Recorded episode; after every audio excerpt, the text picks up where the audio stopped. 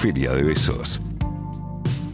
Sábados de 16 a 18 por FM La Patriada. Amigues, ¿estamos de festejo? Sí, Estamos de sí, festejo. estamos de festejo. Es el día de un cumpleaños. Es un cumpleaños, pero no podemos dejar la realidad que está por fuera de estas paredes de radiales de FM La Patria. No podemos escaparnos de la realidad. Y por eso es que yo aquí llegué para hablarles un poquito de la coyuntura Ajá. de esta semana, no para bajonearles. El tema es bueno, eh, ¿nos va a alegrar? No. No nos va a alegrar. Eh, el, futuro, el futuro parece que vendrá mejor. No. No va a suceder. Nada de eso va a pasar. No. Todo está mal. Eso, nada de eso va a pasar. Pero no Quédense, importa. eh, igual con nosotros porque estamos bien arriba. Porque nosotros estamos también en esa, en esa ambigüedad de emociones entre la alegría de cumplir años y entre la angustia de, de lo que nos enteramos esta semana. ¿Cómo abordar el tratamiento de una mala noticia? Aquí en Feria de Besos, de la mano de Paula Pintos. Suerte. Bien, esta semana se conoció el informe del IPCC, ¿sí? que es el Panel Intergubernamental sobre Cambio Climático. Largo el nombre, pero podemos recordarlo como IPCC, compuesto por más de 234 científicos de varias naciones. Este informe fue socializado y compartido también con otras comunidades científicas de distintos países que a la vez le devolvieron comentarios. Por ende, todo este informe, la verdad que tiene un rigor científico muy, muy, muy aceptable en ese sentido. Eh, hubo mucho trabajo y distintas miradas y demás. Mm. Eh, el informe que se compartió asegura que las emisiones de gases de efecto invernadero de las actividades humanas son responsables de aproximadamente un calentamiento del hoy 1.1 eh, desde la segunda mitad del siglo XIX a la fecha. O sea, ¿sí? se calentó un grado y una centésima más Sí. desde la revolución industrial para adelante. y proyecta que es muy probable, y, el, y, el- y la cuestión acá está en relación a la proyección, ¿sí? Hoy eso ya es un montón y vemos las consecuencias que eso genera, ¿sí? Y proyecta que es muy probable que la temperatura promedio global alcance o supere 1,5 grados en las próximas dos décadas. Mm, claro. 1930, vamos a estar vivas. O sea, esa es el- un poco la cuestión, ¿no? Esa proyección, o sea, tiene consecuencias que efectivamente hoy estamos viendo una de las consecuencias, por ejemplo, lo que estamos viendo la sequía en el Paraná, las inundaciones en China, en Alemania, los incendios en Grecia. En todos los lugares del mundo, con el desastre ambiental actual, ya hay consecuencias que las estamos viendo y acá incluso las estamos conversando.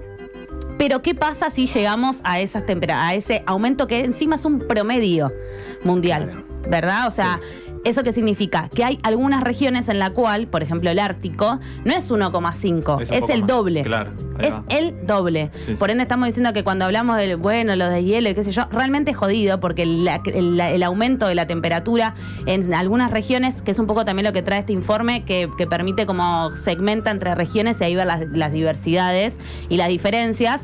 Y una conclusión posible es, bueno, a todos y a todos nos va a impactar de la misma manera, o sea, a todos nos impacta y a todos, ¿no? Sí. Pero hay algunas regiones que están teniendo distintas eh, problemáticas actuales ahora, ya mismo, y, se, y van a ser peores, ¿no? Sí. Entonces, en el contexto en el que estamos, puede ser que las estaciones cálidas sean mucho más largas, o sea, mucho más calor, estaciones frías más cortas, y sube a 2 grados, eh, que es lo que se puede, lo que se estima que puede llegar a suceder si esto no cambia. Van a haber muchas más precipitaciones, hay regiones que van a cambiar. Incluso escuchaba que el Amazonas se puede convertir en algo así como en vez de ser un, lo que hoy es el Amazonas, aparte del pulmón y qué sé yo, que sabemos que lo hacen pelota, como una sabana. tipo como lo que podemos ver en una peli onda del Rey León. Ese nivel. O sea, la verdad que está cambiando mucho, mucho todo. Y eh, vemos a la vez que poco cargo se hacen, pero ¿qué pasa? Llega este informe con una cierta legitimidad y demás cuestiones y parece que está interpelando. O sea, hemos escuchado toda la semana que se estuvo hablando sobre eso, lo cual eso es un punto positivo porque hace décadas que hay científicos que vienen diciendo, eh, vienen hablando sobre, sobre la acumulación de dióxido de carbono que resulta, bueno, de todas las acciones y demás, o sea que no es algo novedoso, pero efectivamente este informe que lo que nos está diciendo, esto es irreversible. A lo sumo, lo que tienen que hacer es limitarlo, frénenlo un poco, digamos. O sea, hay algo que lo que hay que hacer es contenerlo, no vas a poder volver a lo que era antes. Y eso, en tal caso, si se revierte, sucederá de acá a, bueno, en ningún humano presente hoy lo va a poder ver. Bueno, entonces, ¿qué panorama? ¿Qué panorama, no? Iba a decir Bueno, eso. Pero bien. la verdad. Entonces, eh, sí por ahí algunas cuestiones para tener en cuenta sobre, sobre el informe. El informe es recontra largo, hay un informe reducido de unas 40 páginas. En inglés, ¿no? En inglés, y ese es un punto, bueno, hello. bueno, eh, es un punto bastante en contra, la verdad, que, esté- que sea en inglés, pero, mm, pero bueno, una cosita solamente para reforzar, ¿sí? Y que pueden entrar a verlo, pueden entrar a la página del IPCC que está cargado el reporte, y hay un atlas que muestra de forma interactiva los cambios en precipitaciones y temperatura en el mundo con este, con este pronóstico. Este pronóstico que anticipa que en 20 años, eh, si llegamos a 1,5 grados centígrados, realmente van a estar las cosas mucho peor. Muestra, por ejemplo, pueden pararse en Argentina eh, y ver cómo bajo esa temperatura, eh, cómo van a ser las precipitaciones, los calores y, y dónde se va a concentrar más los calores, ¿Dónde las el lluvias. mapa? En la página del IPCC donde está subido el, el reporte, es un atlas. está, está muy bueno, es interactivo, por lo menos para quienes no entendemos mucho sobre el tema, mm, es bastante, bastante sencillo. Algunos puntos para tener en cuenta. En principio lo que les decía, que todas las regiones van a ser afectadas de la misma manera, aunque hay algunas que hoy en día ya están siendo muy, muy sumamente afectadas. Por otro lado, el informe afirma ¿sí? que dentro de los escenarios posibles, o sea que como les decía, que es solamente ralentizar la tendencia que estamos viendo actualmente de los efectos invernaderos en la atmósfera, ningún escenario lo que muestra es que vamos a estar por debajo del 1,5. Claro. Hasta allí vamos. Claro. Estamos caminando hacia ese lugar. Eh, entonces, sí, por ahí plantean como algunas opciones para lo que, lo que pueden hacer es. Es, es eso mismo que estoy diciendo que, que tiene que ver con contenerlo.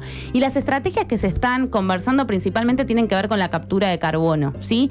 Y ahí incluyen distintas tácticas y hay algunas que hemos escuchado que son bastante raras, parecen de ciencia ficción y demás. Veremos en qué avanza porque también hay algo de lo, eh, nada, de, la desinformación. Demos lugar a ver con toda esta información qué es lo que piensan hacer los estados, pero sí se está trabajando en estrategias que tienen que ver con la captura de carbono y así de esa manera influir en que... eh, en que la tierra no se caliente tanto. Sí, ese tiene que ser el objetivo, que la tierra no se caliente tanto. Pero tiene que ser ya, ¿no? Porque políticas a largo plazo ahora no alcanzan. Tiene que ser ahora a, corto plazo. No, de hecho acá en Argentina se estaban pensando, el, el Ministerio de Medio Ambiente estaba pensando en política de largo plazo, que está bien, eso lo se tendría que haber hecho hace 30 años, Sí. hoy es ya. Sí, o sea, sí, si no sucede ya realmente ¿no? porque estamos hablando que de acá a 20 años, o sea, es verdaderamente muy poco. Entonces, em, sí, por ahí pensar en, en esto como una, una posibilidad posible sería esta estrategia, sí, para que, como decíamos, para enfriar un poco el planeta y tomando el, el carbono de la atmósfera, ¿sí? Em, y algunas de esas ideas se basan en la refracción solar y de ahí vienen ideas muy locas, bueno, como un trigo blanco, bueno, nada, cuestiones que eh, vayan a buscarlas, no vamos a profundizar por acá. Eh, las ideas son bastante, bastante diversas, pero lo que no se está hablando por el momento, y es una pena, porque eso sí se podrían empezar a hacer, es la reforestación de la biodiversidad, Claro. ¿no? Eh, que eso sí es un punto en el cual podés controlar la temperatura del ambiente, sí, pero es algo que de hasta el momento no se hace y hay que hacerlo de manera urgente. Por más que mientras tanto estén trabajando en algunas otras cuestiones más tecnológicas que requieren un montón de inversión. Bien, eh, por otro lado, y acá un punto importante, el informe incluye datos de metano, ¿sí? Que es un gas de efecto invernadero con un poder de calentamiento global muy, muy relevante. Eh, y aquí nombra la influencia de la ganadería y el manejo del estiércol. El punto, acá que me parece importante, es que afirma que la ganadería contribuye en igualdad de condiciones a los combustibles fósiles, ¿sí? O sea, lo pone en el mismo, en, eh, como, co- como cuestiones equivalentes para hablar de la creación de efectos invernaderos. O sea que sí podemos decir, y que los estados se hagan cargo, que la producción ganadera genera consecuencias muy severas en, eh, en lo que tiene que ver con, con todo, incluso en cómo están... Sostener ese proceso. Totalmente, ¿no? O sea, principalmente por Sí. esto, por los gases que emite, que son principalmente metano, y como decíamos, son muy. eh, nada, o sea, realmente impacta mucho en, en los, en los efectos invernaderos. Entonces, y acá sí me parece que es un. Más allá de pensar como las prácticas individuales, Mm. también cómo empezamos a deconstruir una cierta idea cultural en relación al consumo de carne y después también cómo, se, cómo la producción ganadera y agrícola tiene que hacer algo al respecto, ¿no? Eh, y bueno, y el llamado urgente a reducir eh, las emisiones, y esto obviamente que los estados que hoy están haciéndolo se hagan cargo de la situación. Y otro punto, para seguir desanimándolos, que el nivel del mar se está elevando y eso no hay vuelta atrás, está sucediendo. Entonces ese es el panorama que presenta el IPCC. y en paralelo, ¿qué está pasando? Eh, hay un conjunto de universitarios, artistas, intelectuales, etcétera, que armaron una carta con centenas de, de firmas de cara a las elecciones exigiendo un cupo socioambiental. ¿Por qué ligamos esto? Porque decimos, está buenísimo el informe, agradecemos a la ciencia nuevamente por hacer lo que está haciendo, pero la verdad que si mientras tanto los estados miran para otro lado, o sea, en Argentina lo que está sucediendo realmente es preocupante y en el mundo, pero digo, acá principalmente, recién hablábamos de lo de... de los, eh, de los gases por efecto invernadero producto de, de la producción agrícola. sí. Acá es mucho más todavía que el promedio global, o sea, los gases efectos invernaderos que se generan por la producción ganadera. Y claro. Claro. Porque exporta. Y claro. encima en el medio está del acuerdo porcino. Claro. Entonces, la verdad que esto para los que estaban negando la Sí, sí, situación sí, sí. ambiental, me parece que es un buen cachetazo para decirles cómo vas a justificar que eso es viable y que vamos a Está bien, listo. Sí, los sí, los sí. dólares, pensémoslo de otra manera. Incluso hasta hace poco se dijo, eh, es imposible que entren dólares sin contaminar. Sí, sí, exacto. Bueno, pero estamos hablando que tenemos 20 años para que se reduzca el, el calentamiento global. Entonces realmente es un contexto en el cual los estados tienen que tomar decisiones y por eso se está eh, pidiendo de manera urgente en esta carta que les mencionaba que un 25% de los debates políticos, es decir, una de cada Sí. cuatro preguntas de medios a candidatos y candidatas esté referida a la agenda de transición socioecológica. Es decir, que vayan los partidos y que digan qué piensan hacer, cuál es la, la estrategia, el proyecto que tienen para dar lugar Sí. y poner esto en agenda. Y eso es clave porque el problema ya no es normativo. Es decir, la ley de bosques es muy buena, es muy interesante, pero ha habido un lobby muy efectivo para eh, no darle pelota. Con lo cual ya pasa a otro plano. Las leyes son hermosas, hay que hacerlas efectivas, hay que cumplirlas. Por eso me parece clave esto último que vos mencionás, Pau.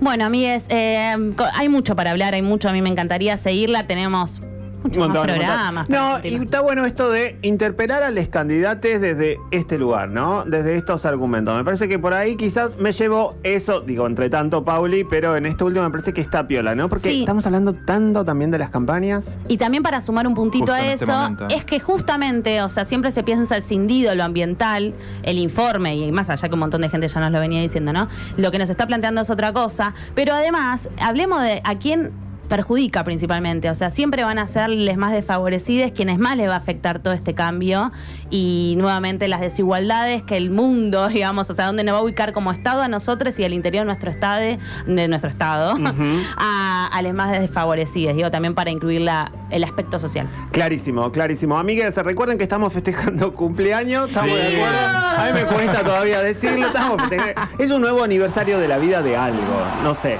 Eh, y vamos a estar hasta las 18 horas. Algo más para comentarle a la audiencia. Eh, ¿Cómo se van a comunicar con nosotros? Sí, y puede mandarnos un mensaje que diga feliz cumpleaños, Ahí feliz va. cumple, una foto Me donde gusta. estén, esas Una cosas foto lindas de que nos han mandado. Algo- también, si quieren- Algo. ¿Saben qué flasheo que nos manden de diferentes partes de la Argentina? Uy, una yo iba a foto decir con un cualquier paisaje. cosa. ¿Qué ibas a decir? Y lo que ya estás pensando, tipo send nudes. ¿Así pronuncia? que se hace el que no sabe inglés. Ah, que si se usted hace. vivió ahí en el Nude. imperio. Está buscando ¿Es como complicidad conmigo. Se hace el ¿Es que no sabe. O nudes Para en mí la es nude. radio. ¿Cómo se dice? Pero en la radio, para que se entienda. Nudes. Nudes. Send news. Eso también Sí. lo dice No, nuestra Sí, pero no iba, no iba a Yo pedir eso requiero- igual, Ah. ¿no? Ah, vos ibas a No, pedir. no, para, para Son tu las cinco- cumpleaños la tarde, están cuatro y la- media. Muy picante, está, Muy muy, picante. picante. No se puede por Muy cumpleaños picante. pedir Muy eso, Leo. caliente para la hora. Muy caliente. Sí, es muy temprano, es muy temprano. Vamos a ver qué Amor pasa. está bien. Amor, hasta amor, Amor llegamos. está bien. Cualquier Hoy cosa, estamos de DMs, amor. DMs abiertos. Claro, hoy estamos para amor. Si no, ya en la personal. Me encanta. En lo Sí. personal, face to face. DMs abiertos y WhatsApp abierto 11 22 34 96 72 y el Instagram arroba feria de besos. Ah, te quedaste, dije, desesperado, Leo, para decir lo que seguía y dije, no. Aparte, mira la hora, le te mira manejé, vos, Le mira la manejé el tiempo, ¿viste? No entendí, boludo, no entendí lo que acaba de suceder. Vamos a seguir hasta las 18 horas haciendo Feria de Besos.